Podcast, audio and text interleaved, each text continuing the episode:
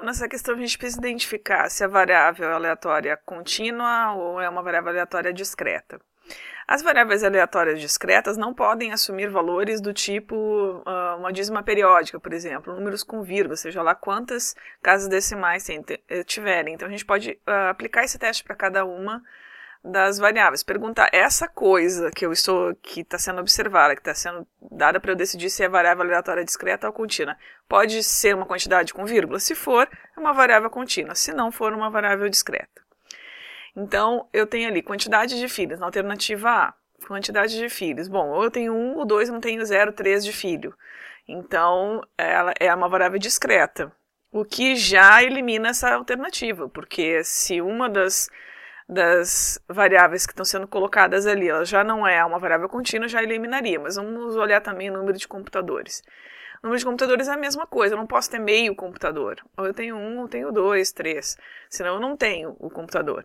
Né? Então, é, ela é uma variável também discreta. Na alternativa B, número de computadores já falamos, idade. Idade, sim, Idade eu posso ter 15 anos de idade, eu posso ter 15 anos e meio, 15 anos vezes, uh, vezes, vírgula 13 e assim por diante. Uma quantidade contínua de dias, de meses e de anos. Eu posso colocar em unidades de medida que são contínuas, que podem ser números com vírgula. Mas como o número de computadores não pode ser, então essa alternativa B também não serve, porque ela tem uma variável contínua e outra discreta. Alternativa C.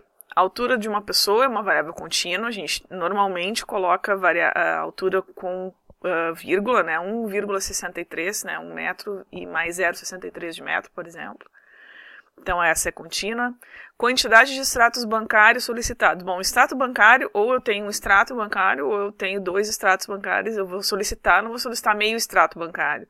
0,3 de extrato bancário. Então, essa é uma variável discreta. Então, essa alternativa C também não pode ser considerado com variáveis contínuas, né? Tanto o extrato, que não é contínua, quanto a altura. Altura contínua, mas extrato não. Letra D. Bairro onde reside não pode ser classificada nem como contínua nem como discreta, porque é uma variável qualitativa e não quantitativa. As variáveis quantitativas é que são classificadas em variáveis contínuas e variáveis discretas. Então, bairro é uma variável qualitativa média de horas de uso de computador. Então, média de horas, eu posso ter lá várias uh, combinações de números com vírgula lá que eu posso utilizar dependendo da unidade de medida que eu utilizar. Então, essa é uma variável contínua, uh, mas barra de resíduo não, então a letra D não pode ser. Letra E, renda familiar líquida, uma variável contínua, eu posso ter, sei lá, 5.574,97 centavos. Então, ela é uma variável uh, contínua. E temperatura, a mesma coisa. Também posso ter lá números com vírgula que seja a temperatura que vai assumir.